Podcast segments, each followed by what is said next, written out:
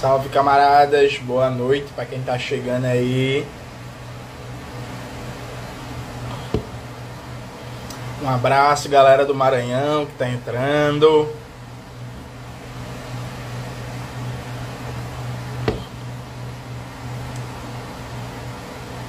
Tô vendo que o Davi, Davi Gomes aí do Rio de Janeiro, Vascaíno entrou. Tô vendo que a Ju Furno entrou também. Beijo, Ju. Fortaleza aí presente. Abraço pra galera de Fortaleza.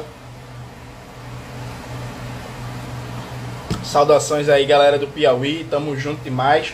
Antes da pandemia, inclusive, eu tinha uma atividade marcada no Piauí. E aí, enfim, foi cancelada por causa da pandemia. Mas assim que a pandemia voltar, Piauí, estaremos aí. Santo André na área, Niterói. Niterói eu fui, Niterói em 2019. Curitiba, eu tinha atividade marcada também em 2020, foi cancelada. Na real, eu tinha atividade no Paraná, eu ia passar em seis cidades do Paraná. Ia passar 15 dias lá no Paraná fazendo atividades e a gente ia destruir o, o Sérgio Mourismo do Paraná, mas aí infelizmente, né, pandemia. Mas na próxima vai, vai rolar. Ribeirão Preto, eu fui em Ribeirão Preto 2019, foi do caralho a atividade. Salve, salve, tamo junto demais, galera de Ribeirão Preto. Galera do Pará, porra, Pará eu tô devendo muito, velho, uma visita, na moral. Pandemia passar, Pará tem prioridade. Juro, prometo, prometo, prometo. Ceará eu ia. Meu irmão, eu tinha uma viagem marcada pro Ceará para uma atividade na Lamarca, na livraria Lamarca. E aí a atividade foi cancelada meio que quatro dias antes de começar né, o isolamento social. Tá ligado? tipo, basicamente isso. É, vamos lá, galera. Boa noite a todas e todos que estão acompanhando a gente. Já estamos aí com mais de 400 pessoas. Eu acho que já dá pra gente começar, né? A ideia, basicamente, dessa live é a gente debater fazer uma reflexão rápida do que foram do que foi os atos, né? Do dia 29, os atos desse sábado, debater o caráter mais geral, o seu significado deles e tratar especificamente de Recife também. Se por acaso os bolsominions entrarem, começarem a xingar, falar merda, por favor, é, não dê atenção a eles, percebe? É, mandem, tirem prints dos perfis, me mandem, que depois eu bloqueio, tá certo? Camarada Glauber Braga tá aqui. Salve, camarada. Boa noite. Boa noite, presida. Ó, vamos lá. Primeira coisa. Primeira coisa importante. Vamos lá. Existe um discurso muito comum, que é um discurso que tende a negativar o povo brasileiro dizer que o povo brasileiro ele é o mais pacífico, o mais inerte da América do Sul, né? Que todo mundo protesta. Tem protesto no Chile, tem protesto na Colômbia, tem protesto na Venezuela, na Bolívia e por aí vai. Menos no Brasil. E aqui note, desde que começou a pandemia, essa é a primeira vez que há uma convocação geral do conjunto das esquerdas brasileiras para o povo e para as ruas se manifestar e o povo foi em massa. Então eu acho importante começar destacando isso, porque às vezes a gente pensa o povo trabalhador como uma abstração. É, o povo trabalhador existe concretamente na história, enquanto suas organizações, seus movimentos populares, seus aparelhos de formação política, de disputa de hegemonia, seus intelectuais, seus comunicadores e comunicadoras e por aí vai. O povo existe concretamente, o povo trabalhador, enquanto um sujeito histórico diverso, amplo que é marcado por características religiosas, regionais, linguísticas, raciais, é, de gênero e por aí vai. E concretamente, a primeira vez que as esquerdas chamaram o povo para as ruas, ele foi. Então, eu acho que essa é a primeira coisa para a gente começar essa conversa, para a gente ter um pouco de cuidado com essa visão que é essencialmente negativa é, do povo trabalhador no Brasil. Veja, o povo trabalhador no Brasil não tinha sido convocado para as ruas. Ele foi convocado e respondeu, e respondeu surpreendendo todo mundo. Porque assim, eu esperava um resultado positivo dos atos, Mas vou ser sincero, eu me surpreendi. Eu não esperava tanta gente no Brasil inteiro. Eu me surpreendi positivamente. Positivamente. Então, acho que essa é a primeira coisa a ser dita. A segunda coisa a ser dita é o seguinte: note, é, antes da gente entrar propriamente no que foi a análise dos atos, é, existe um discurso derrotista um discurso rebaixado, um discurso que tem que ser combatido, que é pensar a política só como a correlação de forças institucional. Não, então, pensar a política só com o número de deputados e senadores no Congresso brasileiro. Evidentemente que a correlação de forças institucional ela tem peso. Isso é claro, isso é óbvio. Né? A gente está com o deputado Glauber Braga aqui, acompanhando a live, que é um deputado que faz um trabalho muito bom, que disputa o Congresso. Agora, veja, na política, a correlação de forças é, não diz respeito só a, a correlação institucional, percebe? Há uma série de variáveis que influem no cenário político, no campo político. Então, nível de organização popular, as tendências da opinião pública, as diversas formas de pressão, é, as tendências ali na classe trabalhadora, o posicionamento é, nos num campo assim mais dos, das pessoas ligadas à cultura, dos formadores de opinião, comunicadores, enfim, existe uma série de elementos que influenciam a própria correlação de forças institucional. Porque assim, vamos lembrar, vamos lembrar, isso é importante. Esse congresso podre, esse lixo aí, a gente conseguiu aprovar o Fundeb. Vários ataques, várias coisas, mas conseguiu. Foi nesse congresso podre que a gente conseguiu aprovar o projeto da deputada Natália Bonavides, né, para suspender os despejos durante a pandemia, que está agora em votação no Senado. Foi nesse congresso podre aí, nessa porcaria desse congresso. Assim como é, quando a gente conseguiu aprovar o SUS no Brasil, não era porque a maioria do Congresso Nacional defendia educação pública. Aí, desculpa, defendia saúde pública. Quando a gente conseguiu criar a Petrobras e aprovar o monopólio nacional do petróleo, não é porque a maioria do Congresso Nacional virou nacionalista e anti-imperialista e defendia a soberania popular dos recursos naturais. Quando a gente conseguiu imprimir os avanços que a gente conseguiu na Constituição de 88, não é porque a maioria da, dos constituintes eram progressistas, percebe? A luta de rua, a luta de massas, a organização popular muda a correlação de forças. Então, quando a gente fala assim, ah, Bolsonaro comprou o Congresso, comprou mesmo, é verdade. Bolsonaro comprou o Congresso. Só que aí ele comprou o Congresso e está passando a boiada justamente porque ele estava jogando só com a correlação de forças institucional, sem ter peso das ruas, sem ter peso do movimento popular organizado. A volta das ruas insere um novo elemento na política e muda a correlação de forças institucional. Então, toda vez que eu falo isso, é, aparece alguém que fala assim: ah, não, mas é, cadê, Jones? Dinheiro para comprar os deputados? Não, meu amigo.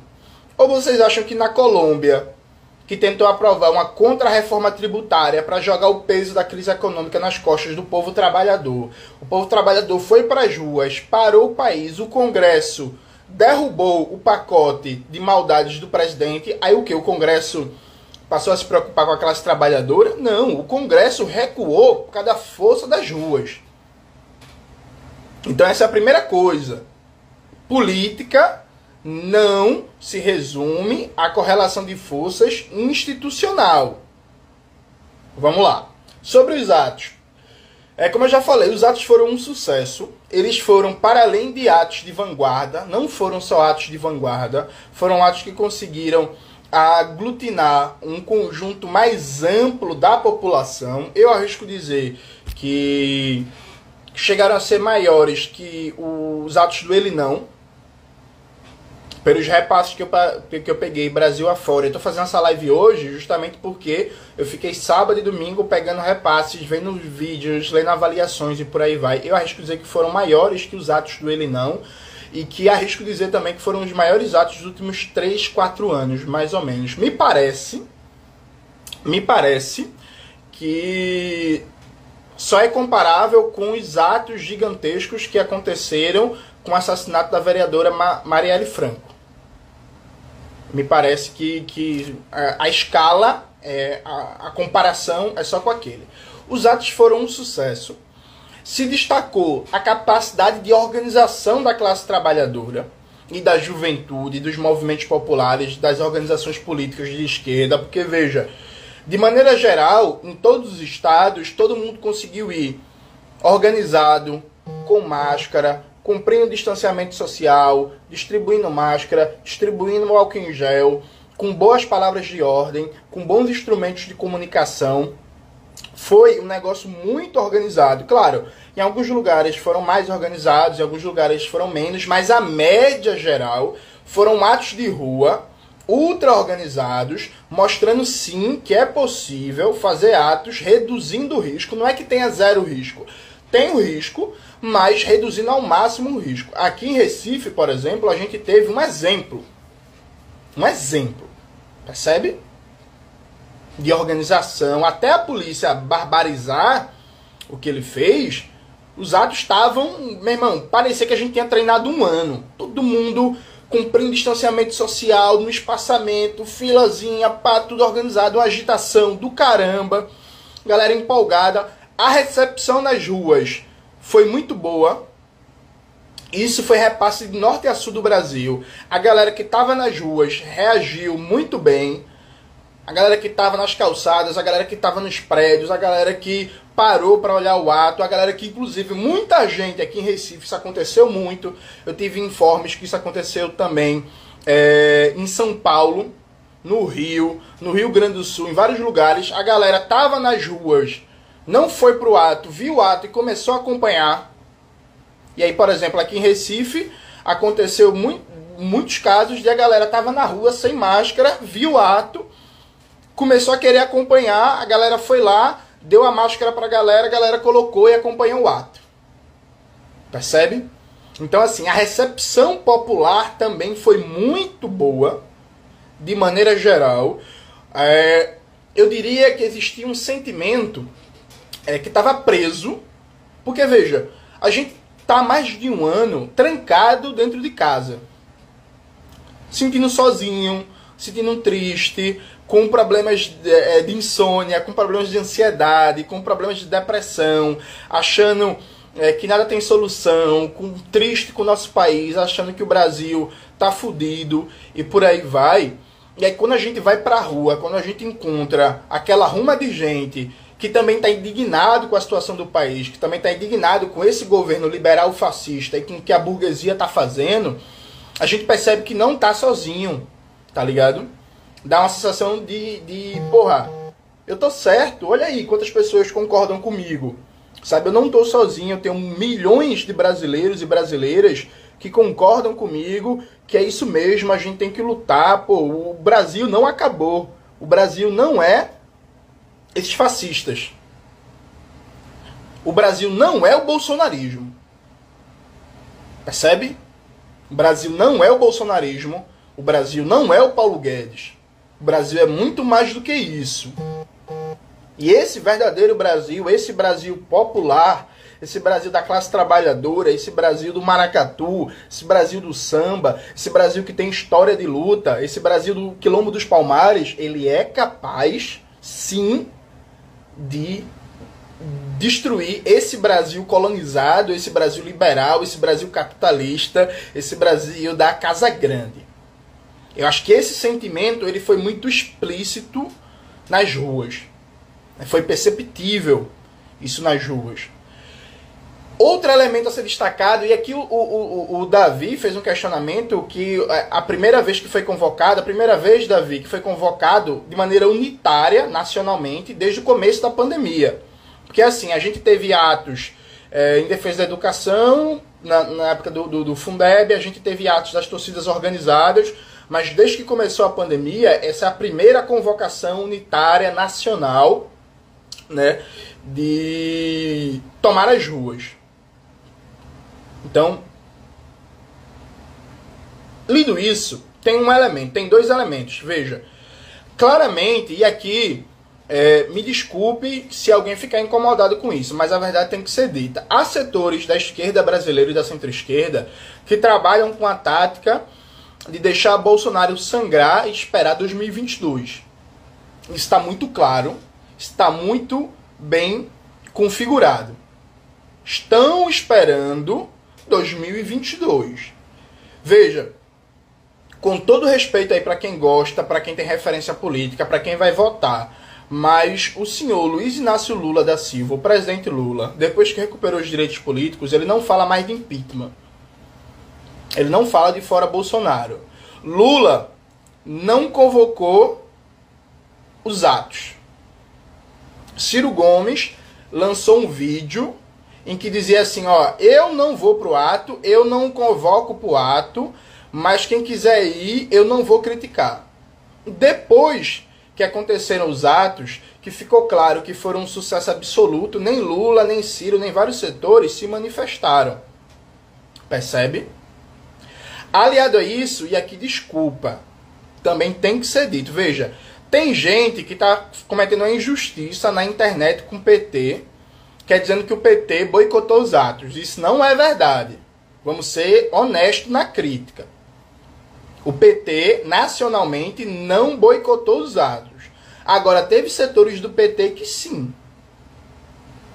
O vice-presidente do PT, o Quaquá, do Rio de Janeiro, lançou um texto no jornal O Dia contra os atos.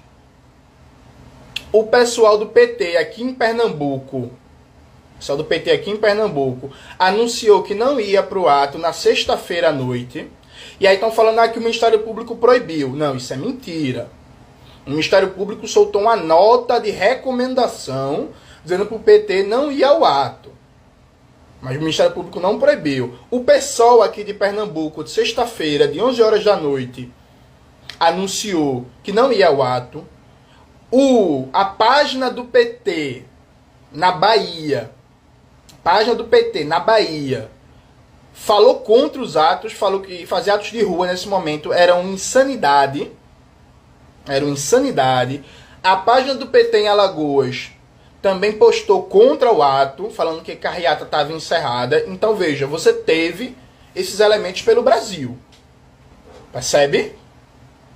É mentira que o PT nacionalmente boicotou os atos. Em São Paulo, por exemplo, o PT estava em massa. Eu vi as imagens, observei tudo. Em São Paulo, o PT estava lá em massa, assim como o PCdoB e por aí vai. Agora, em vários estados, não. Percebe? E aí o que, é que acontece? Mesmo assim, mesmo as organizações do campo de esquerda com maior representação institucional é, não colocando peso, o ato foi um sucesso. E aqui esse ponto é muito importante. Veja, tem gente que até hoje fala que junho de 2013 foi a semente do fascismo. Eu acho essa análise equivocada. Eu acho essa análise equivocada. Mas em breve vai sair um vídeo é, no canal sobre isso. Mas veja, as massas foram para as ruas muito além da esquerda organizada. Eu ousaria dizer que em Pernambuco, em Recife, por exemplo, quase 70% das pessoas que estavam na rua, se eu fosse chutar uma estimativa, eu diria que eram pessoas não organizadas. E aí, quando as massas estão na rua e as organizações de esquerda não vão para disputar, a mídia já, já corre para disputar elas. A Rede Globo, que foi o que a Rede Globo fez em junho de 2013. Então veja, se você não tenta andar no compasso da massa trabalhadora, se você não tenta andar no compasso da massa trabalhadora, a massa trabalhadora atropela você. Não existe espaço vazio na política. Se as esquerdas não estão disputando com todo o peso, alguém vai disputar. E esse alguém tem nome: Rede Globo de Televisão, que é o mais poderoso partido político ideológico da burguesia brasileira.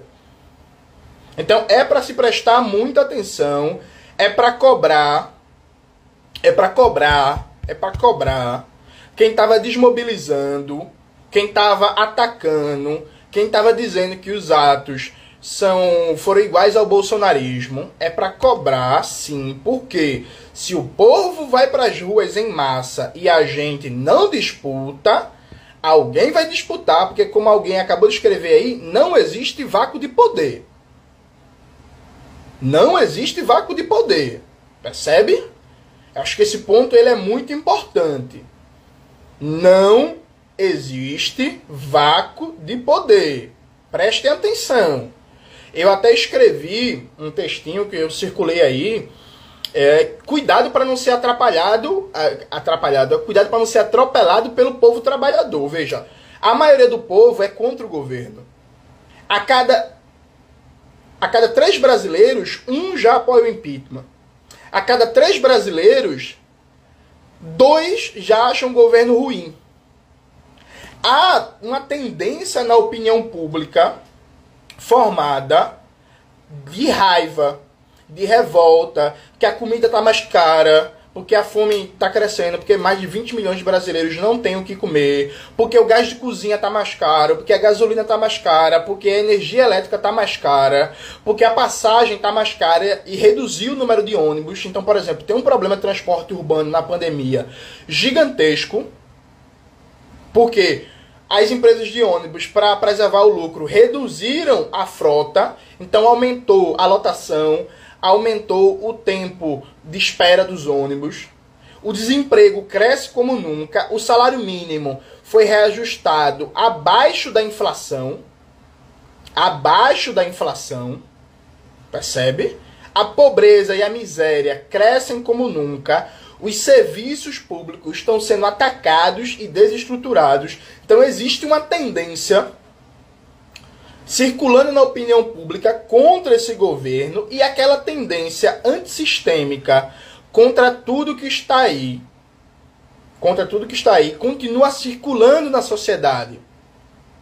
Continua circulando na sociedade. Então a mídia ela vai fazer o que ela fez com junho de 2013. Ela vai começar atacando, atacando, atacando, atacando. Se ela vê que o negócio não deixou de crescer, ela vai para cima disputar ela vai para cima disputar.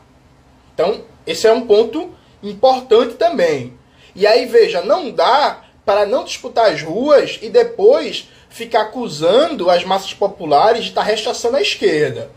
A hora de disputar é agora, que a gente está na direção do processo. A direção que eu falo que os, os protestos contra o Bolsonaro, contra o genocídio, pela vacinação, pela volta do auxílio emergencial, pelo emprego, pelo isolamento social, pela renda, são protestos hoje de esquerda, dirigidos pela esquerda.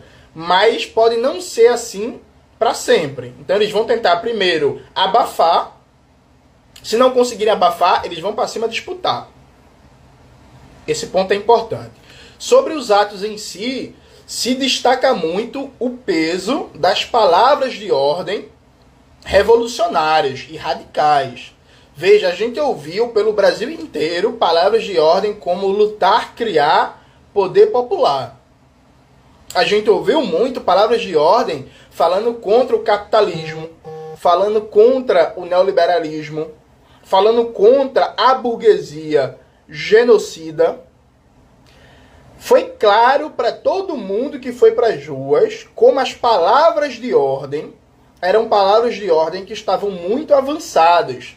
Não eram, como foi o clima, por exemplo, de 2018, palavras de ordem falando só de democracia em abstrato. Ah, o grito, né? Poder para o povo, poder para o povo. Enfim, o clima político dos atos foi muito politizado, bem mais que os atos de 2018. E nesse contexto, se destaca o papel das organizações revolucionárias. Todo mundo comentou né, a força que demonstrou é, de norte a sul do Brasil, organizações. E aqui eu não estou fazendo mexão, não, viu, gente? É um negócio que aconteceu mesmo. Organizações como o PCB. Muita gente ficou impressionada com o tamanho do, do PCB nos atos, o tamanho do bloco da gente, como a gente fez uma agitação e propaganda muito boa, como a gente estava muito inserido nos atos A unidade popular pelo socialismo também foi muito destacada em vários estados do Brasil. A atuação que a UP conseguiu. O MTST, né, que já é tradicional, conseguiu ter uma atuação também muito destacada, muito qualificada. É, organizações que têm um peso mais regional, mas que também tiveram um destaque é, muito importante, como as brigadas populares, como os companheiros e companheiras da consulta popular e por aí vai. Então veja, a esquerda mais radical teve um papel fundamental nesses atos. Em alguns lugares, como aqui em Recife, como o PT não foi massa, veja, militantes do PT foram para o ato de Pernambuco. O PT não foi massa, como o PSOL também não foi massa, porque tinha desistido de ir na sexta-feira à noite, embora vários militantes do PSOL tenham ido, como militantes da Resistência, por exemplo, foram, acabou que o ato em Pernambuco teve um protagonismo muito grande do PCB, em primeiro lugar, porque formou o maior bloco, e da UP, os camaradas da Unidade Popular. Então, o próprio clima mais radical do ato foi em vários estados configurado por isso. Isso é muito importante, porque estava se falando. É, é, é, é alguém falou, estava se falando de socialismo. Tava se, tinha muitas bandeiras de solidariedade à Palestina, isso foi fantástico. Muitas bandeiras de solidariedade à Palestina, isso foi muito importante. Muito, muitas palavras de ordem, muitos cartazes. É, muitas, muitos panfletos falando contra a burguesia, falando contra o empresariado, porque isso é importante, veja, não só atacar o governo Bolsonaro, claro que o governo Bolsonaro ele é um problema, mas atacar também a burguesia que dirige esse governo Bolsonaro. Percebe? E isso aconteceu, isso foi muito importante.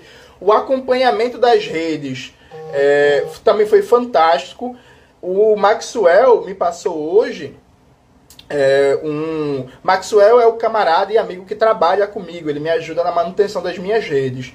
O Maxwell me passou hoje um balanço do como é que é, como é que se fala? Dos números dos vídeos que eu postei no Rios do Instagram, né, durante a cobertura do ato. A gente teve só o meu perfil no Instagram, que é pequeno, a gente teve mais de um milhão de visualizações. Então, assim, a galera tava. Quem não foi ao ato, e esse ponto é muito importante também, veja. Quem não foi ao ato ficou muito ligado no ato. Quem não foi ao ato ficou muito ligado no ato, o compartilhamento, a divulgação, a galera acompanhando, faz, vendo as lives, compartilhando os vídeos, compartilhando os materiais. Foi um apoio muito massivo e um compartilhamento é, muito interessante, porque é, é, no meu caso, dando meu exemplo pessoal, né, mas não foi só o meu. No meu caso, por exemplo, teve uma porrada de artista da Globo e compartilhou o vídeo meu gravando o PCB, a gente falando de poder popular, a gente falando de fora Bolsonaro genocida, fora burguesia, é, contra o neoliberalismo e pá, assim, um bagulho louco, assim, sabe? Que é difícil você ver. Então, os atos foram muito importantes. O X da questão é o que fazer agora, né? O que fazer agora? Vamos lá. Eu e a camarada Júlia Rocha, né? Júlia que é militante do coletivo feminista classista na Montenegro, é médica, militante, enfim. A gente escreveu um texto juntos, acredito que muitos de vocês tenham lido, é sobre voltar às ruas, e agora a gente está escrevendo um novo texto que vai sair na terça-feira de manhã sobre a continuidade. Veja, algumas coisas que a gente vai debater no texto eu já quero adiantar aqui. Vamos lá.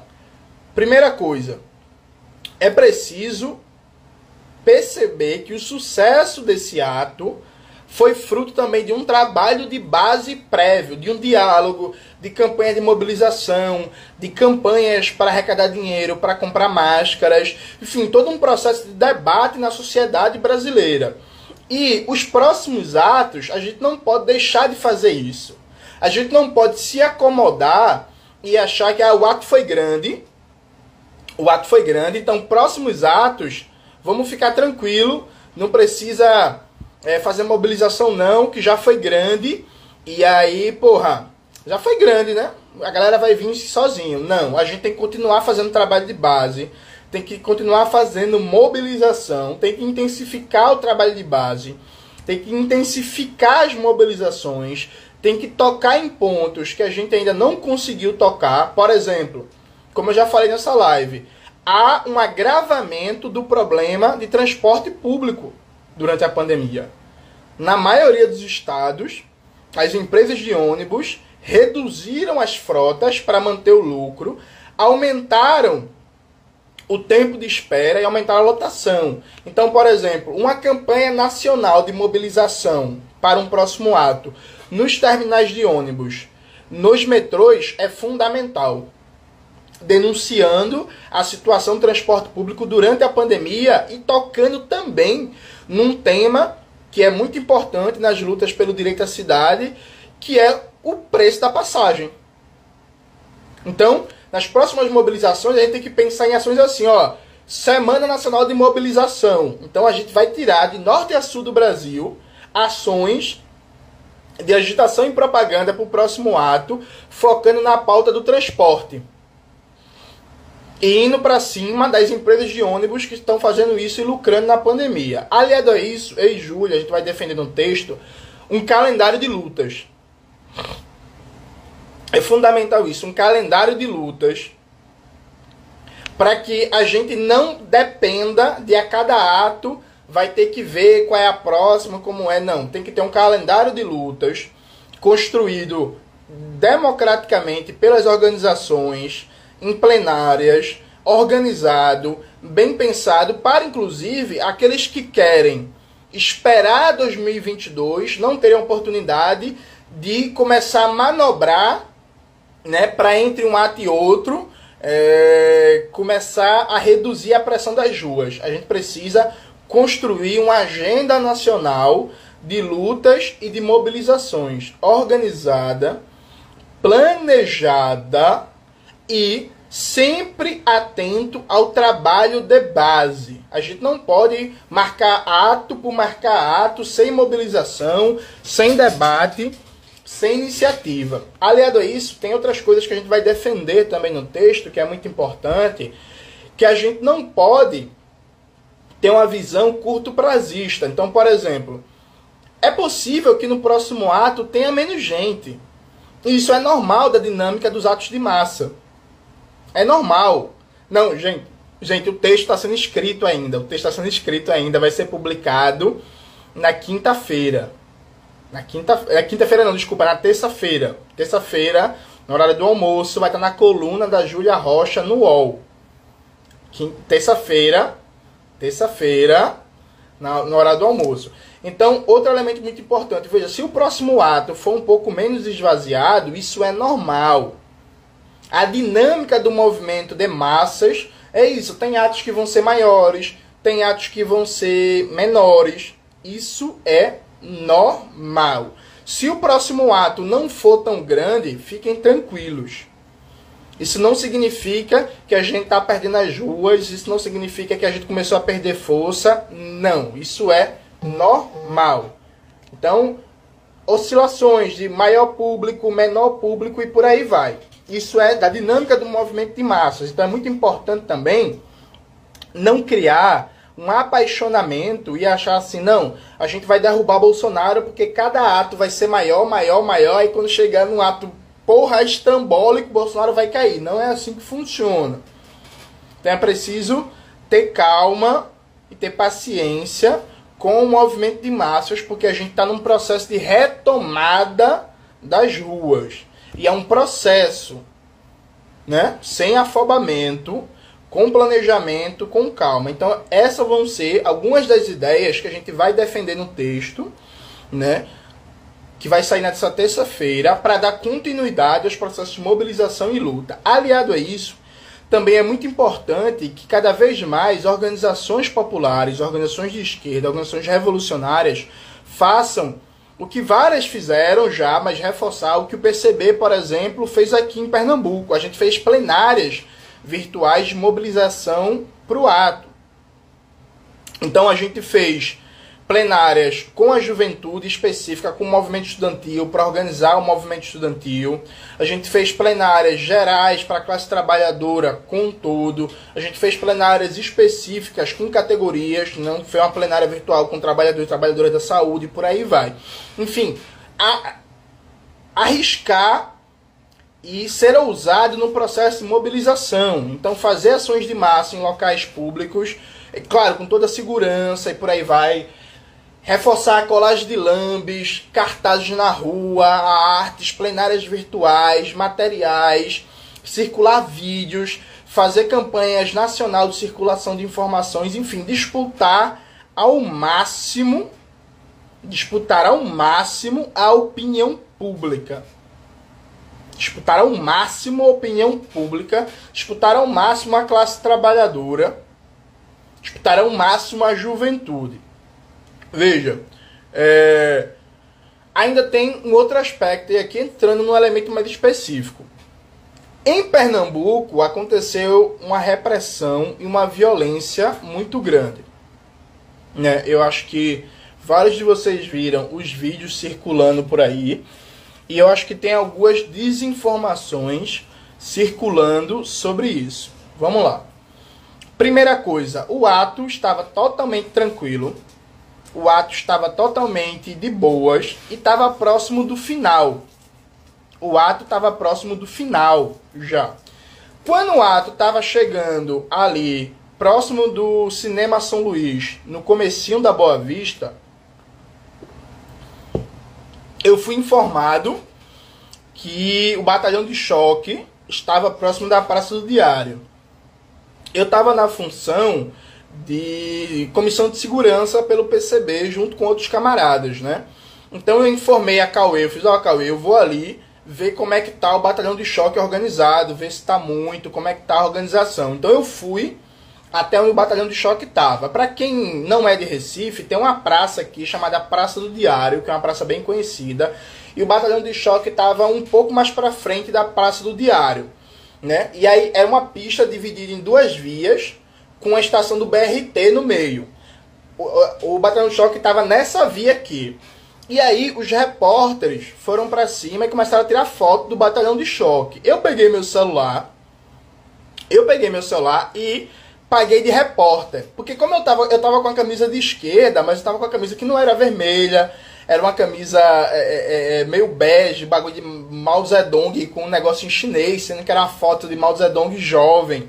Né? Então poucas pessoas conhecem os, os símbolos chineses e tal. Então assim, paguei de repórter, assim, na grande. Peguei o celular e fiquei lá também tirando foto do choque para ver, reparar quantos tinham, para ouvir o que, que eles estavam falando e tal. E aí fiz uma gravação, uma filmagem denunciando que o choque estava lá e acompanhando. Atacaram o rapaz por nada. O rapaz falou que é, perguntou se eles não tinham família, que eles deveriam estar do lado da gente e tal. Isso foi suficiente para atacarem o rapaz. Alguém falou o nome dele aqui, desculpa, eu acabei esquecendo. Enfim, é, mas atacaram o rapaz.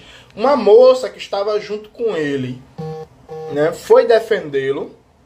Essa moça também foi atacada, foi agredida.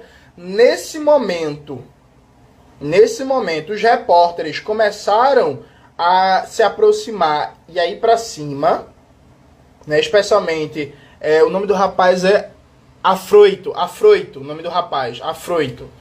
É, e aí os repórteres começaram a ir para cima para tentar filmar mais de perto, meio que intervir e umas pessoas que estavam próximas também começaram a ir para cima, percebe? E aí, velho, a polícia começou a atacar geral e não só começou a atacar, ela começou a pegar a galera já para prender.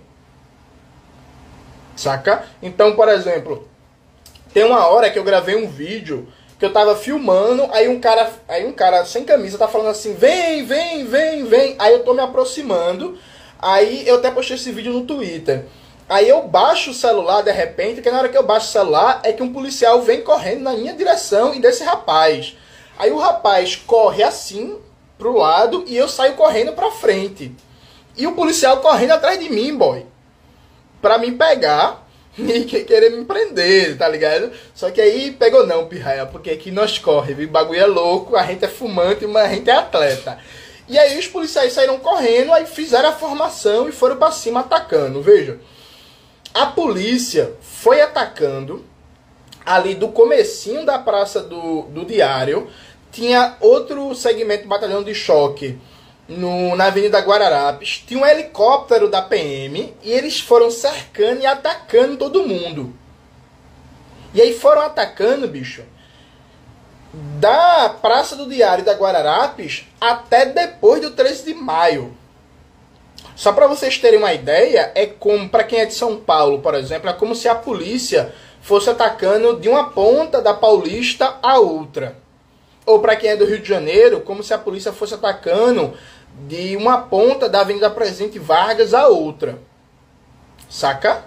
Então assim, eles foram atacando e aí quando a gente chegou ali numa rua transversal ao Palácio do Campo das Princesas, eu comecei a filmar, fazer um ao vivo. E aí tá aqui inclusive no meu no meu Instagram, quem quiser ver depois.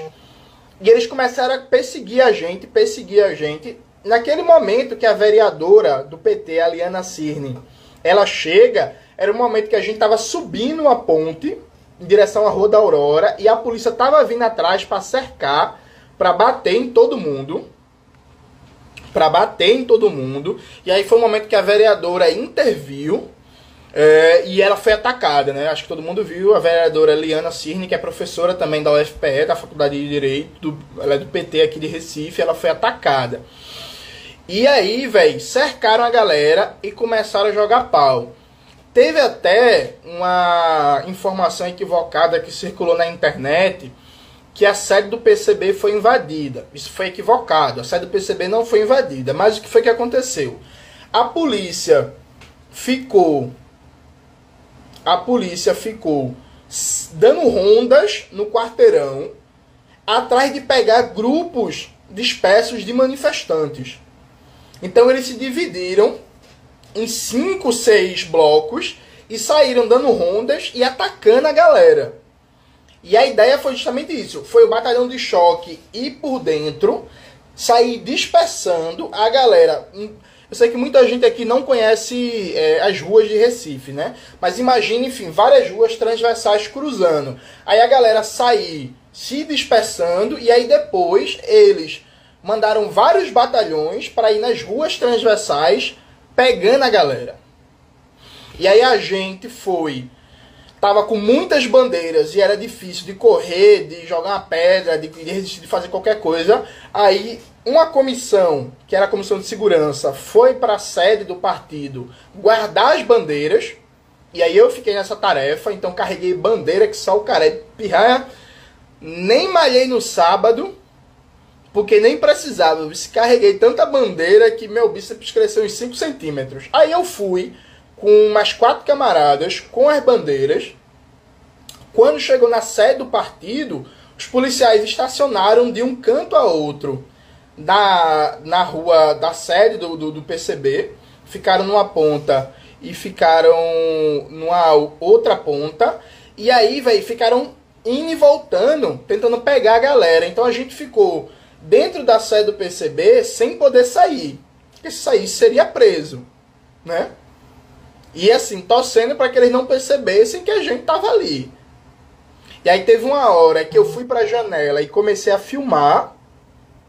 Comecei a filmar é, é, eles dando é, essas rondas e querendo atacar a galera. Aí, isso tá até no, no vídeo do Instagram. Aí um policial olha para a janela, me vê eu faço, fudeu, é agora. Sendo que quando ele olha pra janela e me vê, aí descem dois policiais, estava eu, Cauê, Manu, uma galera do partido. Eles recebem um rádio de alguém mandando eles irem para outro lugar.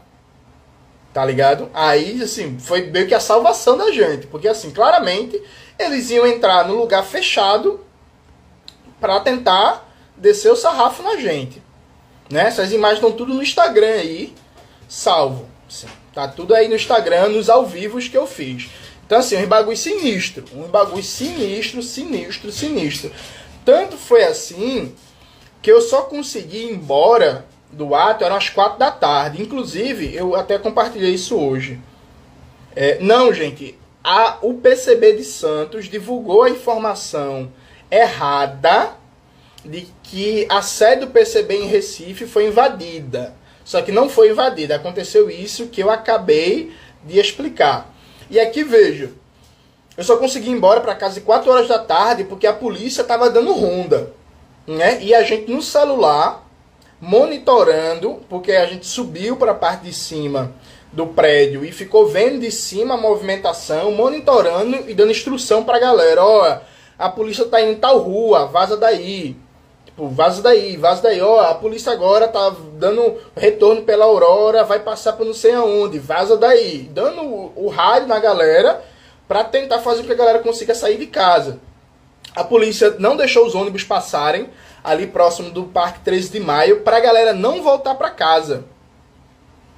Para a galera não voltar para casa. Saca? Então assim, foi esse o clima do bagulho. Foi esse o clima do bagulho. Aí Inclusive, abrindo um parêntese aqui, desabafo, né? Aí hoje eu abro o Twitter e tem gente me atacando, dizendo que quando os atos começaram eu fugi. Meu irmão, eu quase fui preso, porque o policial correu atrás de mim, eu tive que correr que só o caralho. Eu não sei como eu não levei uma bala de borracha nas costas, porque assim, o policial tava com a arma na mão, correndo atrás de mim, eu fui correndo. Ele poderia ter parado e atirado, né? Depois, quase levei bala várias vezes, quase fui preso. E aí a galera depois tá inventando mentira na internet e tá tudo isso registrado em live, viu? É só acompanhar as lives que tá aqui no meu Instagram. Vamos lá. E aí depois que tudo isso aconteceu, começou um discurso de que isso foi infiltração bolsonarista. Né? Porque as polícias não obedecem ao governador, porque as polícias agora obedecem Bolsonaro eu acho esse discurso falso. Por que esse discurso é falso? Veja, enquanto estava rolando a repressão aos atos, o secretário de Segurança, o secretário de Defesa Social, estava na sede da SDS, que é a Secretaria de Defesa Social, a Secretaria de Segurança Pública, que monitora as câmeras de toda a cidade, e ele estava vendo a repressão. O secretário de segurança estava vendo a repressão. O secretário de segurança estava vendo a repressão. E nada foi feito. Aliado a isso, o próprio ato, o choque foi para lá. Veja, o choque foi com várias unidades. É porque para quem não é de Recife é difícil perceber isso. Mas veja, tinha um grupo do batalhão de choque próximo da Praça do Diário e tinha um grupo do batalhão de choque ali próximo da Guararapes e foi chegando mais e tinha um helicóptero da PM. Então não é que saiu duas, três viaturas da polícia e aí saiu metendo louco e batendo todo mundo. Não. Tinha um efetivo organizado, organizado e muito bem distribuído para reprimir o ato no final. O secretário de segurança estava na sede da SDS, onde, repito, todas as câmeras do centro da cidade estão lá. Ele estava acompanhando a repressão e ele viu tudo. A, a vice-governadora de Pernambuco, a Luciana Santos, deu uma declaração falando que aquele ato não partiu, o ato de repressão não partiu do governo do estado. Eu perguntei a Luciana Santos, vem cá, o choque foi para a rua sem autorização? É isso? O choque foi para a rua sem autorização? Quando o governador Paulo Câmara deu a declaração, o governador Paulo Câmara não reforçou o discurso da vice-governadora Luciana Santos. Então o governador Paulo Câmara não falou que a repressão foi sem autorização do governo. Ele falou apenas que iria apurar os excessos de violência. Até hoje, até o momento que eu entrei nessa live, o nome dos responsáveis pela violência não tinha sido divulgado. Então o governo estava protegendo e Isso eu debati hoje com vários camaradas que me pediram repasse do ato. Veja, o PSB aqui em Pernambuco ele tem um histórico de violência muito grande. Para quem é fora de Pernambuco, pode se surpreender com isso, mas o PSB aqui é sinistro. Eu vou dar só três exemplos para vocês. Primeiro exemplo, 2012, eu tinha acabado de começar a militar. A gente estava fazendo um ato contra o aumento das passagens. Estava concentrado ali próximo do cais de Santa Rita. O batalhão de choque começou a atacar a gente no cais de Santa Rita e atacou e foi seguindo, perseguindo até próximo da, da, da Praça 13 de Maio e da FDR, a Faculdade de Direito do Recife. Isso dá mais de um quilômetro. O choque vindo atrás, vindo atrás, vindo atrás e atacando e bomba e bomba. Aí a gente entrou dentro da FDR, a Faculdade de Direito do Recife. Sabe o que foi que o choque fez? O choque meteu bomba na FDR dentro da Faculdade do Direito do Recife, onde estuda a nata da classe média da burguesia pernambucana. A última vez que isso tinha acontecido foi na época da ditadura, em 67. Isso foi o governo Eduardo Campos. O governo Eduardo Campos deixou de boa o batalhão de choque bombardear a FDR, a Faculdade de Direito do Recife. Uma coisa que só tinha acontecido, repito, na época da ditadura empresarial militar em 1967. Passou mais de 40 anos para a gente ver a FDR ser bombardeada de novo. Foi no governo Eduardo Campos. Ainda no governo Eduardo Campos, teve um protesto contra o aumento das passagens foi em 2014 ou foi 2013? Não, acho que foi 2013. Em que teve uma cena que rodou o Brasil. O protesto estava pequeno, umas 500 pessoas, de boa. Do nada, o PSB mandou reprimir o protesto. Saiu batendo em todo mundo. Saiu batendo em todo mundo. E uma menina de mais ou menos uns 20 anos, a menina, o policial deu uma gravata nela deu uma gravata, um mata-leão na menina. O fotógrafo tirou a foto, tipo assim, a menina com a cara desesperada, o olho meio virando, como se tivesse para morrer ou desmaiar, perdendo ar. Isso foi o governo Eduardo Campos.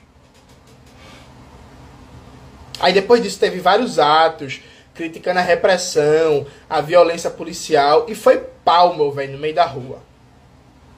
E assim era um protesto pequeno que tava para acabar. Tava para acabar o protesto, estava no final. O governo Eduardo Campos, por nada, mandou-lhe pau na manifestação.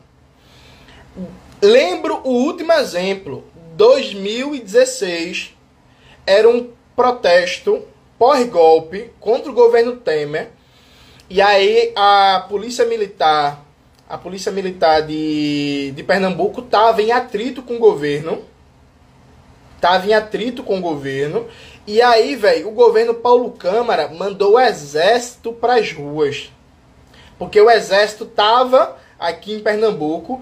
E aí, velho, mandaram o exército reprimir o ato.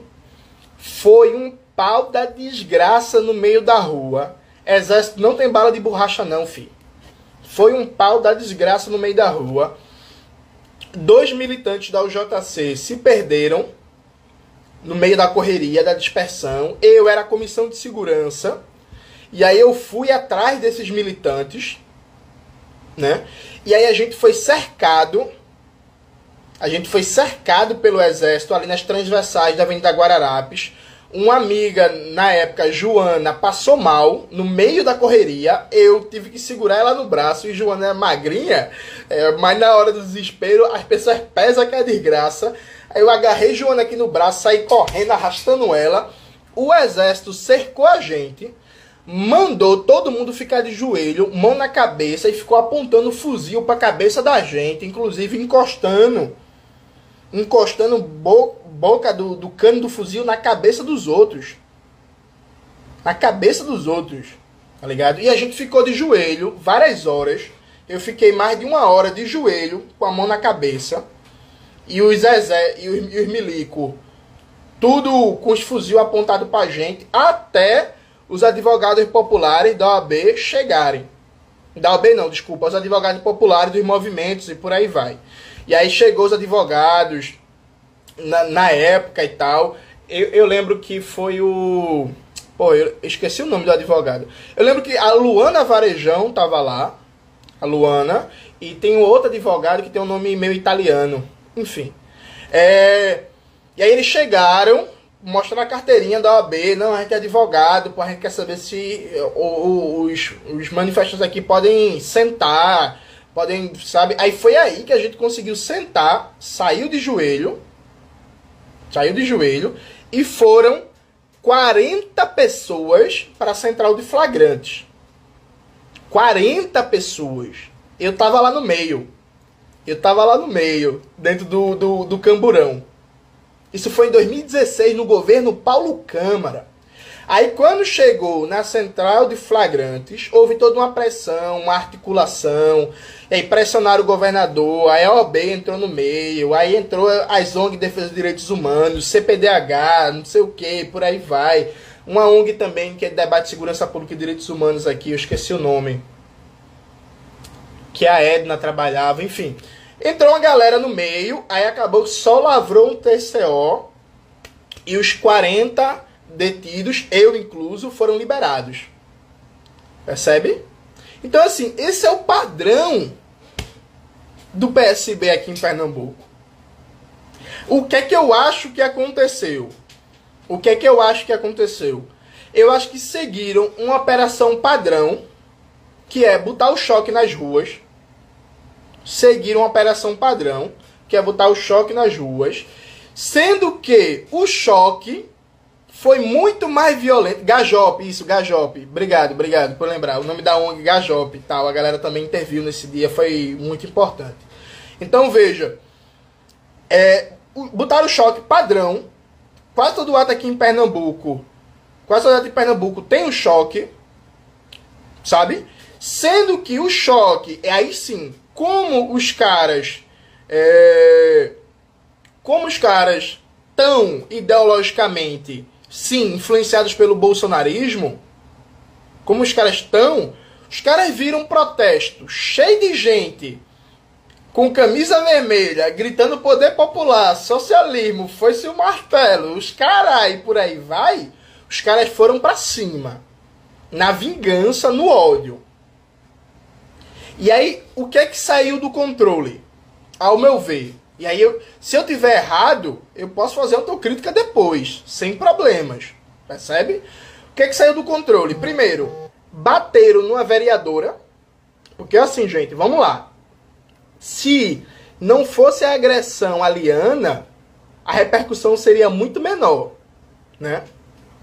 Bateram numa vereadora, passaram muito tempo batendo no centro da cidade, então foi mais de duas horas. O choque descendo terror, a polícia descendo terror no centro da cidade, e arrancaram dois olhos. Inclusive de gente que não estava é, nem no protesto. Junto a isso, o protesto foi muito grande e Recife, para piorar a situação, para piorar a situação, Recife foi o único estado em que teve violência. Como Recife é o único estado que teve violência, a repercussão nacional foi maior. E ainda teve a cobertura né, ao vivo, Twitter, a galera mídia ninja, jornalistas livres, a galera no, no, no, no, Brasil de Fato, Rede Poder Popular, a galera do Revista Movimento, do mês, enfim, todo mundo cobrindo ao vivo, a repercussão foi muito grande. Mas veja, e eu debati isso hoje com vários camaradas, veja, a, se você tirar a duração da violência se você tirar os dois olhos arrancados e se você tirar o fato que bateram numa vereadora, aquilo é o padrão histórico do PSB em Pernambuco. Aquilo é o padrão histórico do PSB em Pernambuco. Percebe? Por isso que eu estou dizendo que esse negócio que é a infiltração bolsonarista, não acho que é infiltração bolsonarista, não. Aquilo é o padrão histórico. O Marco Zero, inclusive, Marco Zero foi uma cobertura muito foda. Veja, o Marco. O, o, aquilo é o padrão do PSB em Pernambuco. Aquilo, repito, aquilo é o padrão. Por isso que eu disse. Eu, oh, galera, foram duas olhos arrancadas porque duas pessoas diferentes tiveram. É, ficaram cegas no olho porque receberam um tiro de bala de borracha no olho. Uma foi o senhor Daniel, que é um trabalhador que tava, foi no centro de comprar alguma coisa e aí levou uma bala de borracha no olho. E outro foi um rapaz, um trabalhador que estava de bicicleta e também a polícia atirou no olho dele. Percebe? Então veja, foi isso que saiu do controle. É por isso que eu não acho, eu não acho que isso foi a é, quebra de hierarquia, motim, não sei o que. Não, eu não acho isso. Eu acho que o governador Paulo Câmara não percebeu o seguinte: com o governo Bolsonaro, houve uma reconfiguração do cenário político no Brasil e o PSB Pernambuco, que apoiou o golpe, que apoiou a, a, o teto de gastos, que apoiou um bocado de medidas do governo Temer, ele voltou a ser considerado difusamente do campo de progressista, né? por assim dizer. O PSB voltou a ser considerado progressista. A partir do momento que o PSB voltou a ser considerado progressista, o esperado era que no estado governado pelo PSB a repressão não acontecesse. Então era esperado a repressão em Minas Gerais, do governo Zema, por exemplo. Era esperada a repressão no Rio Grande do Sul, do Eduardo Leite. É esperado a repressão em Santa Catarina, do cara que era apoiador do bolsonarismo lá, por aí vai. E aí não se esperava isso em Pernambuco. E aí eu acho que o PSB se surpreendeu com a repercussão. Surpreendeu com a repercussão, totalmente assim, totalmente. Se surpreendeu com a repercussão e aliado a isso, tem esses fatores que, que foram fora da curva, que fizeram a violência em Recife ganhar uma proporção maior, que é bater numa vereadora mulher e filmaram batendo numa vereadora mulher arrancaram o, o olho de dois trabalhadores, né? Cada um, cada um trabalhador, e passaram muito tempo nas ruas barbarizando. Então, por exemplo, eu, eu, eu vou dizer sério a vocês. Se o choque tivesse feito o que é padrão, se o choque fe tivesse feito o que é padrão, que é o choque atacou, passou umas meia hora barbarizando e foi embora isso nem seria notícia. Isso nem seria notícia. Só que o choque passou mais de duas horas no centro da cidade, barbarizando. O choque passou mais de duas horas, dando volta, dando volta e atacando, e bomba, e batendo, e não sei o que, e foi. Ficaram dando ronda na, na Conda Boa Vista atrás de manifestante para bater. Então, assim, criaram um clima de terror. E aí sim, aí nesse clima de terror, nesse clima de terror, eu acho que tem do bolsonarismo na polícia. Eu acho que tem o bolsonarismo na polícia, que é os caras, meu irmão, os caras de esquerda, vamos botar pra fuder nesses caras. Percebe? Agora, o governador Paulo Câmara mandou o batalhão de choque. Mandou o batalhão de choque. Ou ele quer me dizer, ou ele quer me dizer que saiu sem autorização dele, sem autorização dele, o helicóptero da PM e várias unidades do batalhão de choque, sem autorização do governo do estado e com o secretário de segurança na sede da SDS, com todas as câmaras do Recife, todas as câmaras do Recife vendo aquilo ali, foi surpresa? Não foi. Não foi.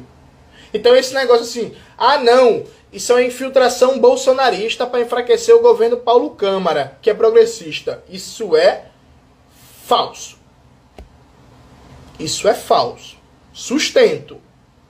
Sustento. O que saiu do controle, o que saiu do controle foi que não se esperava bater numa vereadora, mulher, doutora, pá, conhecida, porque a Liana, ela é muito conhecida aqui em Pernambuco, porque a Liana, ela participou também do Ocupistelita, né? Então a Liana é conhecida há muito tempo, de Ocupistelita, Direita Cidade, e por aí vai.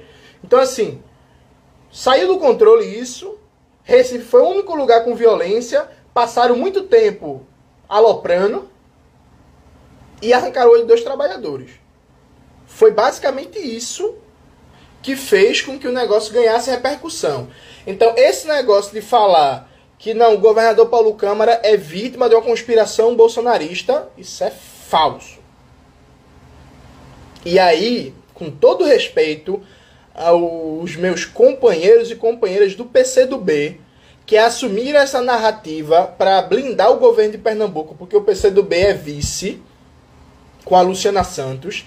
Vocês estão tendo uma postura lamentável de justificar aquela barbárie, aquela violência, em vez de cobrar, em vez de cobrar do governo Paulo Câmara para não fazer isso, para punir os culpados, para demitir o secretário de segurança. Vocês estão justificando a violência e mentindo. Mentindo, falando, ah, não, o governo do estado não tem controle da polícia. Não existe prova nenhuma disso, porque esse é o padrão da atuação da polícia em Pernambuco. Porque em 2012, quando Eduardo Campos mandou bombardear a FDR, não tinha bolsonarismo ainda não. Porque em 2013, quando era gravata na menina e quase mataram a menina, não tinha bolsonarismo ainda não. Em 2016, quando o exército mandou um bocado de manifestante ficar de joelho com um fuzil apontado para nuca, não tinha bolsonarismo ainda não. E tudo isso foi o governo do PSB. Sem falar as, as desapropriações, sem falar o que fizeram, por exemplo, em São Lourenço da Mata na época da Copa. Meu irmão, eu fui para um protesto, outra coisa, na moral. Eu fui para um protesto em defesa das famílias de São Lourenço da Mata tá ligado? Que estavam sendo desapropriadas por causa de obras da Copa. E aí, no dia, teve um BO também com a polícia. E aí o governo do estado, o governo de Eduardo Campos, mandou a Ciosaki, boy. Ciosaki é tipo um batalhão de elite da polícia do sertão para combater tráfico de drogas. É uns armários. Uns armários de 2 metros de altura, os caras com os braços, um enrolo de braço que pirraia, meu braço é pequeno perto dos dele. É os mutantes geneticamente modificados. Os caras não bebem nem água, é só anabolizante. Só os armários 18 portas.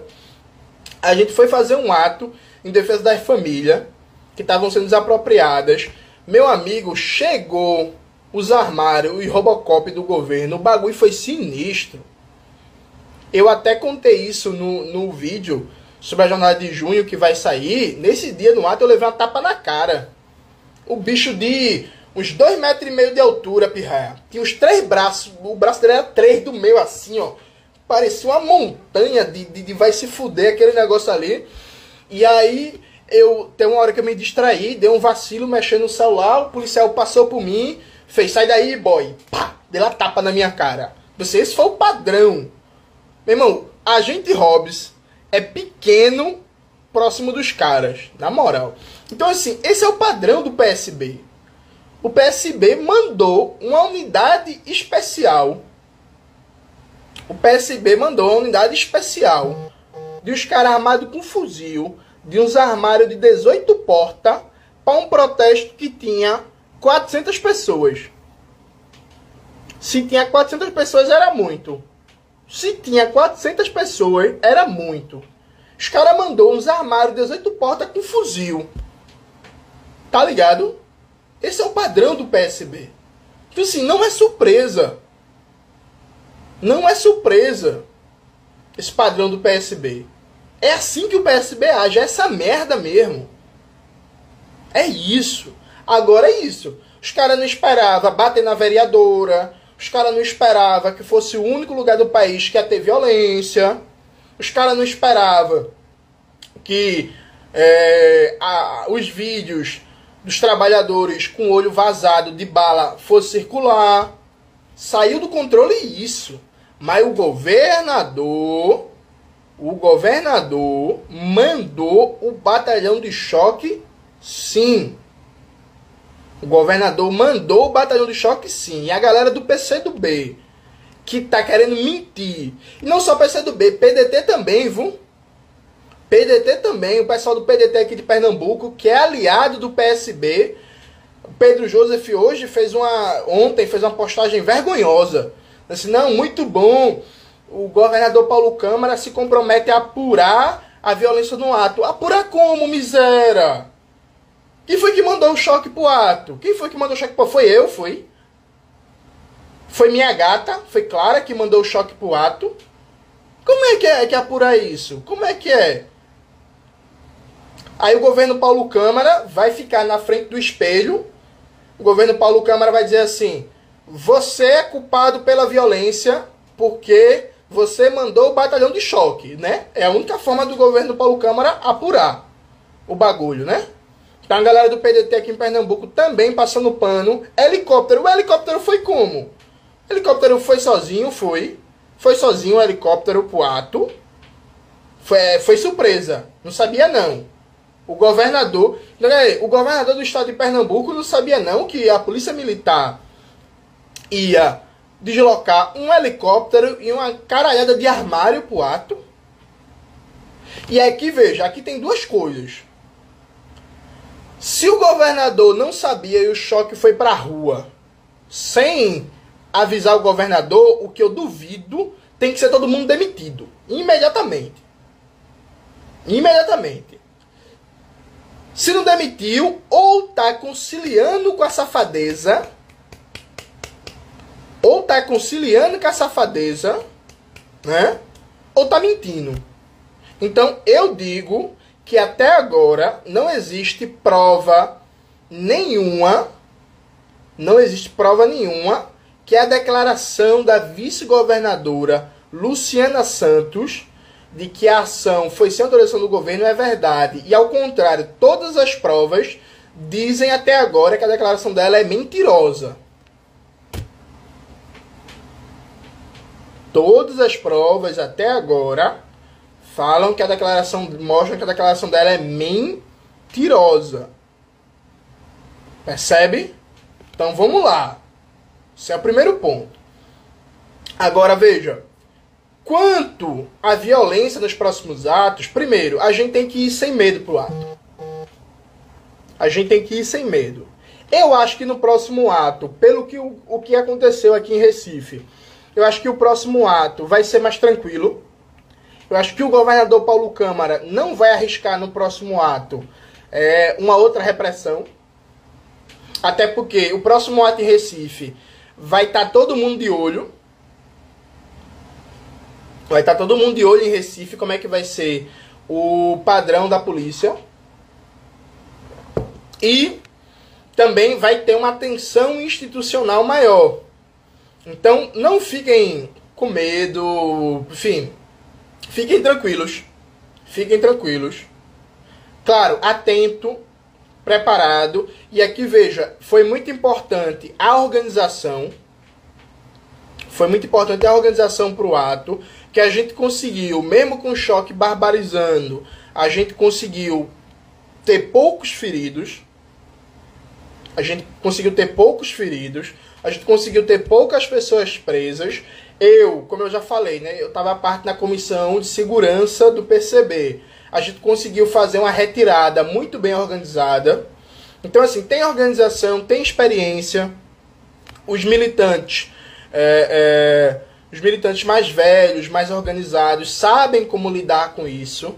Então eu sei, uma galera do PCB sabe, uma galera do MST sabe, do MTST sabe, a galera da UP, do PCR sabe. Sabe, fiquem tranquilos. É para ir ligado, é para ir atento. Tipo assim, não é para dar uns vacilos, por exemplo. Porra, não é para ir para ato de bermuda, né, gente? Tipo assim, saca? Tipo assim, porra. Não é para ir para ato de chinelo, caralho.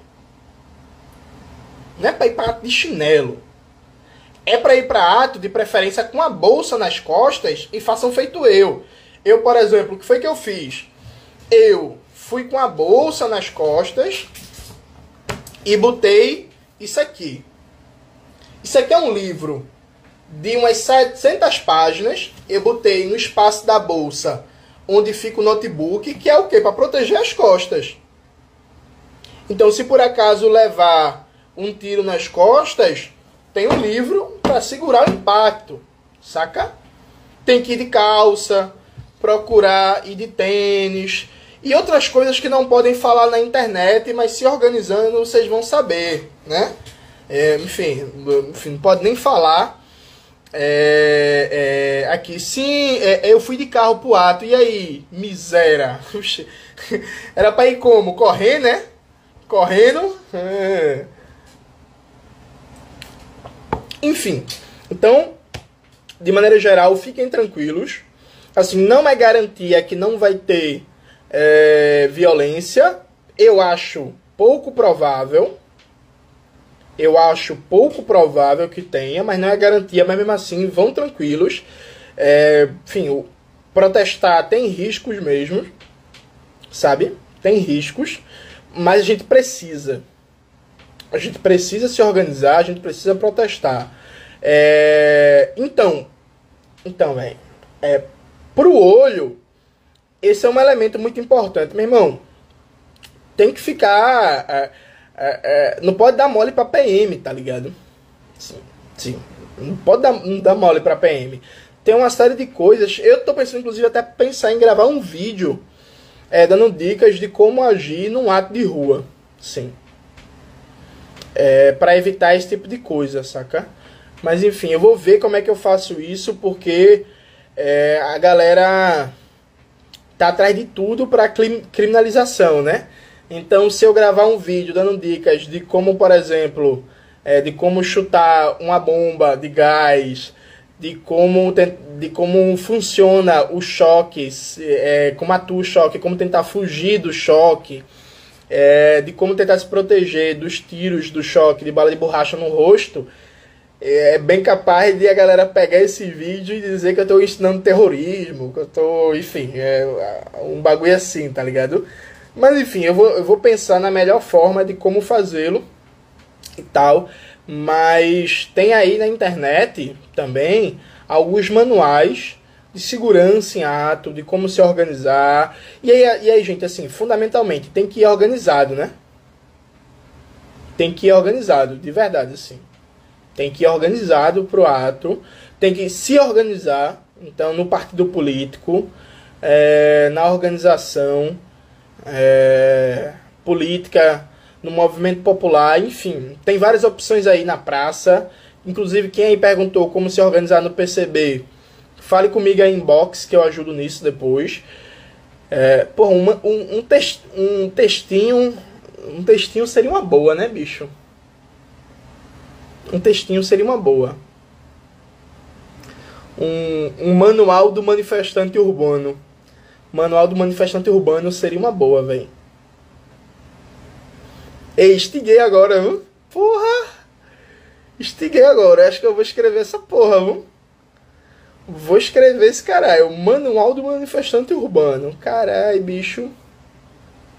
Cara, eu já tô com muita coisa para escrever, mas eu agora empolguei, viu? Empolguei. Enfim, depois, depois a gente. Depois a gente pensa nisso. Mas, porra, uma boa ideia, velho. Uma boa ideia mesmo. De verdade, assim. Vou, vou pensar nisso com carinho. E aí eu vou colocar o um nome anônimo, né? Não vou colocar meu nome, não. Eu vou colocar afrocomunista. Que aí ninguém vai saber. Aí ninguém vai saber que sou eu. Enfim, então de maneira geral é isso, gente. Os próximos passos a gente vai vai estar tá divulgando e vai estar tá lutando. É importante é, cobrar o seu político, a sua referência, pelo pedido de impeachment, reforçar o impeachment fora Bolsonaro. Vamos lembrar que o senhor Lula não fala de impeachment, né? Vamos cobrar o Lula para falar de impeachment. Né? Não adianta só a Gleisi Hoffmann falar, o Haddad falar, o Lula tem que falar de impeachment.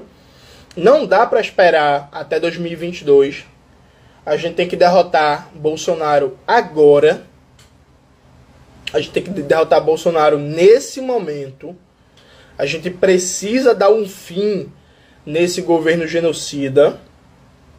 A gente precisa dar um fim nessa matança do povo brasileiro. E não dá para esperar 2022, não dá para esperar 2023. Até porque o Congresso está passando a boiada, atacando as estatais, atacando os direitos políticos, atacando tudo. Ô, ô, meu querido, falar em vídeo, falar em entrevista da Fórum é, não é o tá fazendo propaganda não, viu, aí, galera? Ô, galera, na moral, na moral. Gente, gente, gente, pelo amor de Deus, porra. Vocês pegam uma entrevista que o cara deu, que o cara fala impeachment. Falar impeachment, gente, é usar as redes dele para estar tá fazendo agitação e propaganda pelo impeachment, porra. É tá fazendo vídeo, campanha pelo impeachment. É tá fazendo movimentação pelo impeachment, gente. Não é pegar uma entrevista perdida no meio do nada para dizer assim, ah, falou, pelo, falou do impeachment. Porra, gente. Vamos lá, né, bicho? Vamos lá, né, bicho? Fora que a entrevista da Fórum. Porra, bicho, eu fui olhar essa entrevista da Fórum hoje, a entrevista não tem nem 50 mil acessos, porra. Pelo amor de Deus, pô.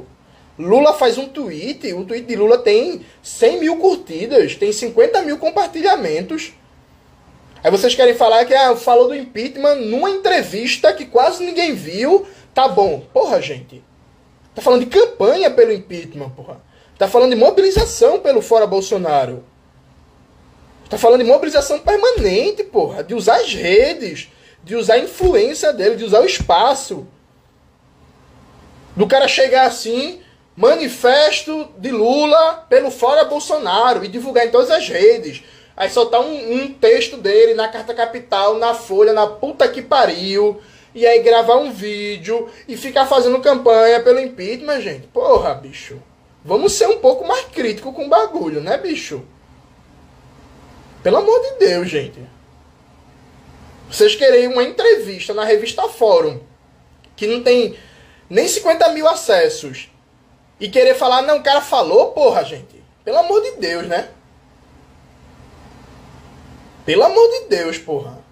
Vamos ter criticidade, pô. Zero problema, ó. Quem gosta de Lula, quem quer votar em Lula, zero problema. Zero problema. Cada um faz o seu. Não é o meu caminho. Não é o que eu defendo. E eu estou disposto a debater com qualquer um sobre isso. Agora, o cara não é o maior líder popular do Brasil. Não é o mais popular. Não é isso? Não é o mais popular. Se é o mais popular, como é que o, o, o cara mais popular do Brasil não está puxando pelo campanha, campanha pelo fora Bolsonaro e vocês querem justificar isso? Como é que é? Como é que é isso? O cara é o mais popular do Brasil e o cara não precisa fazer campanha pelo fora Bolsonaro, não é? Como é que é isso, gente? Se ele é o mais popular, a responsabilidade maior é dele. Ou não é? Ou não é, gente? Aí não tem que justificar, não, porra. Pelo amor de Deus, pô. Pelo amor de Deus, vamos lá, porra. A gente tem quase 500 mil brasileiros mortos. O governo brasileiro precisa acabar. O governo, esse governo fascista precisa acabar agora. E aí vocês querem justificar o cara não tá engajado numa campanha pelo impeachment porque ele deu entrevista para fórum que quase ninguém viu para dizer que ele falou. Pelo amor de Deus, né, porra? Vamos ter criticidade, gente. Sério mesmo, assim, de verdade. De verdade, viu? De verdade, assim. Zero problema quem é lulista aí, quem gosta de Lula. Zero problema. Agora vamos gostar do cara com criticidade, porra. Eu tenho criticidade com Lene. Eu, eu tenho críticas e discordâncias com Lene. Porra, se eu tenho discordâncias com Lene, caralho, vocês podem ter discordância com Lula. Né? Porra, porque vamos lá, né?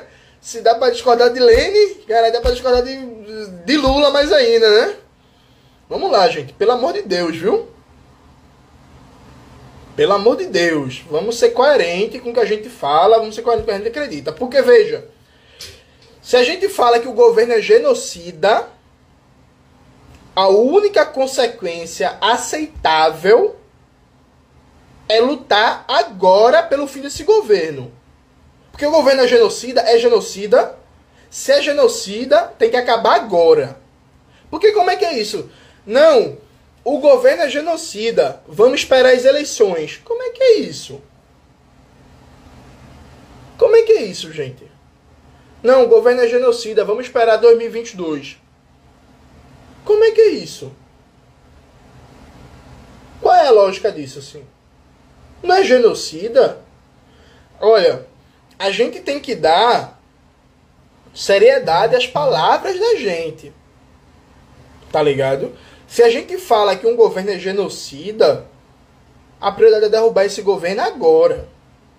Se a gente fala que Bolsonaro é um líder fascista, a gente tem que derrotar e querer Bolsonaro na cadeia, no mínimo. O melhor seria morto. Tá ligado? É, é fascista? É fascista. É genocida? É genocida. Sabe? A gente tem que ter seriedade com as palavras que a gente usa. Se é um governo genocida, é para derrubar agora. Não pode esperar caralho de eleição nenhuma, não. Quem não é genocida, é genocida.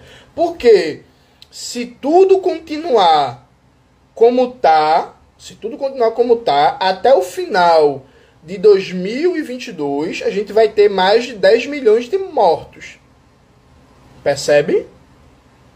A gente vai ter mais de 10 milhões de mortos. Simples e objetivamente. Então vamos lá, gente. Vamos ser coerentes. Outra coisa, alguém falou assim: o processo de impeachment demora 10 meses. Demora o rito processual do impeachment. Mas lutar pelo fora Bolsonaro não significa que ele não possa cair antes, não. Ele pode cair antes. Porque veja, se a burguesia abandona Bolsonaro porque o que foi que aconteceu com o governo Collor? Atenção, gente. O que foi que aconteceu com o governo Collor? O Collor caiu. O Collor. O Collor caiu. Não, mais de 2 milhões, gente. Mais 2 milhões de mortos. 2 milhões. Se pareceu 10, não, é 2 milhões de mortos. Mais 2 milhões de mortos até o final de 2022. Então vamos lá. Veja, o governo Collor caiu quando a burguesia abandonou o governo Collor. Quando a burguesia abandonou o governo Collor, e a burguesia abandonou o governo Collor por uma coisa bem simples e objetiva. Quando ela viu que as ruas estavam indo para cima, ela passa a apoiar o impeachment também para disputar. Para disputar os rumos do movimento de massas. Se o movimento de massas pelo fora Bolsonaro crescer muito, muito, muito ao ponto de paralisar esse governo de merda e a gente ter possibilidades de ir muito para cima, não tenha dúvida que a burguesia abandona o governo Bolsonaro, passa a apoiar o impeachment com gosto, para disputar inclusive o movimento e não deixar e não deixar o negócio no colo da esquerda. Então não tenha veja, a melhor forma da burguesia, da Rede Globo, da Folha de São Paulo, do Estadão, da indústria, do agronegócio, do por aí vai, abandonar o governo Bolsonaro é eles sentirem a pressão das ruas. Porque se a pressão das ruas crescer, crescer, crescer, crescer, e eles veem que o bagulho tá ficando sinistro, e esse povo nas ruas, além do fora Bolsonaro, tá começando cada vez mais a falar reforma agrária, está começando a falar cada vez mais em fim do capitalismo, está começando cada vez mais a falar de reestatização de tudo que foi privatizado, está começando a, cada vez mais a falar de reforma tributária progressiva, taxação, taxação de lucros e dividendos, está falando de educação 100% pública, de qualidade, está indo para cima, meu irmão, na hora os caras abandonam o governo Bolsonaro na hora aparece uma denúncia da puta que pariu da Polícia Federal que o governo Bolsonaro desviou verba. Na hora o STF tira uma liminar do inferno e Bolsonaro é afastado. Na hora. Na hora, na hora. Não, não tenha dúvida não. Porque inclusive o governo Collor, não sei se vocês lembram ou sabem disso, o Collor caiu antes do processo de impeachment, viu? O Collor renunciou. O Collor renunciou. O Collor caiu antes do processo de impeachment. Então, assim, não foi nem os, os 10 meses do impeachment, não, viu? O Collor caiu antes. Simples e objetivamente. Porque chegou, se criou uma correlação de forças políticas que o governo Collor não tinha sustentação de caralho nenhum. O governo Collor vazou. Simples e objetivamente. Percebe? Então, vamos lá, gente. Vamos lá. Dá sim para derrubar Bolsonaro e tem que ser cobrado e tem que ser cobrado, tem que ser cobrado de todo mundo, tem que ser cobrado de todo mundo, fora Bolsonaro. Fora Bolsonaro tem que ser cobrado para todo mundo. Então todo mundo tem que falar do fora Bolsonaro. Não dá para esperar até 2022. Estão me perguntando para eu falar do papel do exército nisso tudo eu vou gravar um novo vídeo pro canal. Isso, o, o Paulo lembrou uma coisa boa. O governo Witzel foi assim, viu, gente? O governo Witzel arrumaram a liminar que não existe, que não tem precedente na jurisprudência brasileira. E aí o cara foi afastado do governo. O cara foi afastado do governo antes de ser julgado. antes de ser julgado. Então, assim, quando tem correlação de forças para acabar um governo, vai lá e acaba. Não tem isso não de rito não, de não rito processual, não sei o quê. Não tem rito processual de caralho nenhum não, porra. Quando tem correlação de forças para acabar um governo, o governo acaba e acabou-se. E acabou. Simples. Simples e objetivamente. Então eu vou gravar ainda é, um vídeo debatendo a nova situação dos militares, inclusive depois que, que o general Pazuello fez, e debatendo também a questão dos militares frente à possibilidade da gente esquentar as ruas. Eu não vou conseguir falar disso aqui agora. Sim, a live vai ficar gravada. A live vai ficar gravada. Eu lancei um vídeo hoje no canal sobre Bolsonaro vai cair foi um vídeo que eu gravei, evidentemente, antes dos protestos. Na terça-feira, eu vou gravar um vídeo novo, pegando também a conjuntura pós-protestos. E vai sair. Então esse vídeo vai ficar salvo, vai ficar muito grande, então é, talvez vocês tenham dificuldades de compartilhar nos stories, né? Mas marquem a galera, pega o link, envia no inbox, enfim, envia pra galera, todo mundo, essa live. E todo mundo que tiver dúvida sobre o que aconteceu em Pernambuco, né? Indica esse vídeo, dá esse vídeo como recomendação. E eu também vou colocar esse vídeo é, no, no, Como é que eu falo? Nos podcasts do canal. Nos podcasts do canal. Então o vídeo vai estar tá lá. E é. Enfim, vou, vou, vou, vou colocar isso lá. Então é isso, recomendem pra galera. Não, não, galera, eu vou salvar o vídeo mesmo. Foda-se, foda-se, foda-se. Vou salvar o vídeo, é isso. Quem quiser, quem quiser vir, vir é, é, é, estarrar pro meu lado, é...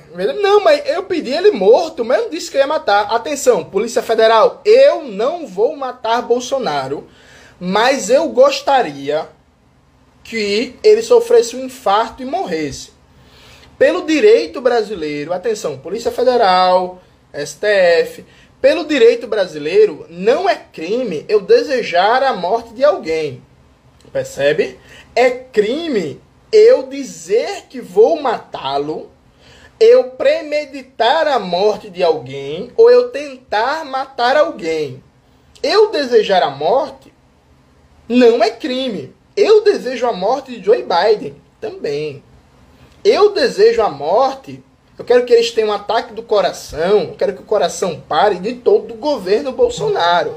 Mas isso não é crime.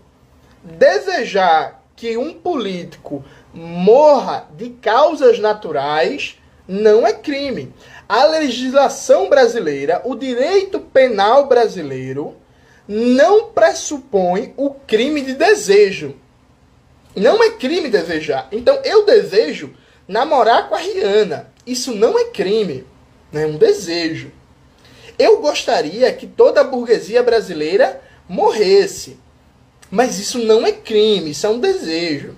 Eu gostaria que o Vasco fosse campeão da Libertadores e o Náutico campeão da Copa do Brasil. Mas isso não é crime, é um desejo. Eu gostaria que eu precisasse deixar de fazer a barba, porque ela fica crescendo muito e tem que ficar fazendo. Mas é só um desejo. Percebe? Então é isso. Polícia Federal, STF, Barroso e por aí vai. Não é crime desejar a morte do presidente fascista, viu? Então, assim, se vocês quiserem vir atrás de mim, não, vamos prender Jones Manuel, vamos prender Jones Manuel, vamos prender Jones Manuel. Por que a gente vai prender Jones Manuel? Por que a gente vai prender Jones Manuel? A gente vai prender Jones Manuel porque Jones Manuel gostaria de namorar com a Rihanna, que o Vasco fosse campeão da Libertadores e que Bolsonaro morresse. Assim, não dá, né? Assim, vai cair. Vai cair. Percebe? Então, assim, eu estou disposto, inclusive, a debater no STF com qualquer um aí dos ministros da Suprema Corte, né, a, a jurisprudência brasileira e o direito penal brasileiro, mostrando que não existe crime de desejo. Então, fiquem, fiquem tranquilos, assim, que o vídeo vai ficar salvo e não tem problema isso não. E é isso, assim. Foda-se, tá ligado? Foda-se.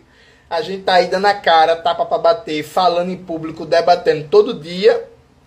E não é esse vídeo que vai dar problema, não, né? Assim, sabe? Não, Jones versus Barroso. Que eu sou doido para ganhar do Barroso um debate. Jones versus Barroso. Eu gostaria de ver isso. Eu ia trucidar. Eu ia trucidar o Barroso, que o Barroso ele é muito ruim. Aqui para nós, Barroso entende porra nenhuma de direito. Barroso e Dias Toffoli, né? Dias Toffoli é a merda pior ainda. Então assim, e aí assim, gente, e STF, pode chamar ministro do STF de merda, viu? O, o Toffoli é uma merda. Isso não é crime não. Então é isso, gente. É isso, é isso. Espero que vocês tenham gostado da live de hoje.